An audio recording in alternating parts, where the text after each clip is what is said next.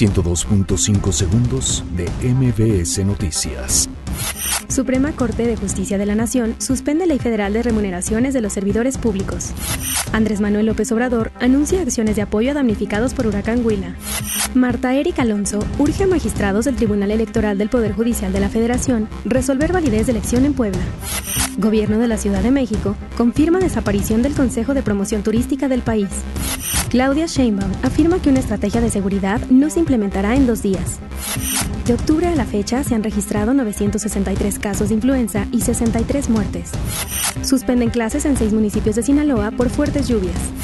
Alfonso Durazo, secretario de Seguridad y Protección Ciudadana, afirma que el gobierno de la Ciudad de México priorizará el combate al lavado de dinero. Fiscal de Nueva York pide a exabogado de Donald Trump cumplir pena de prisión.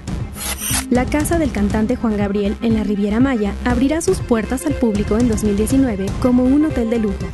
102.5 segundos de MBS Noticias.